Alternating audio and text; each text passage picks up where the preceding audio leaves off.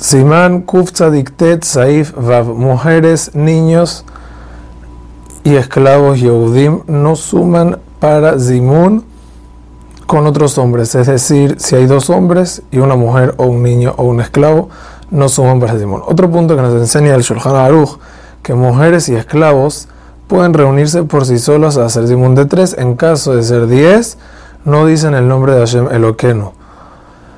No obstante, no deben reunirse juntos las mujeres y los esclavos porque se sospecha que los esclavos hagan atrocidades, entonces que se reúnan solo las mujeres. Hoy en día no se acostumbra que las mujeres hacen simón aún estando solas.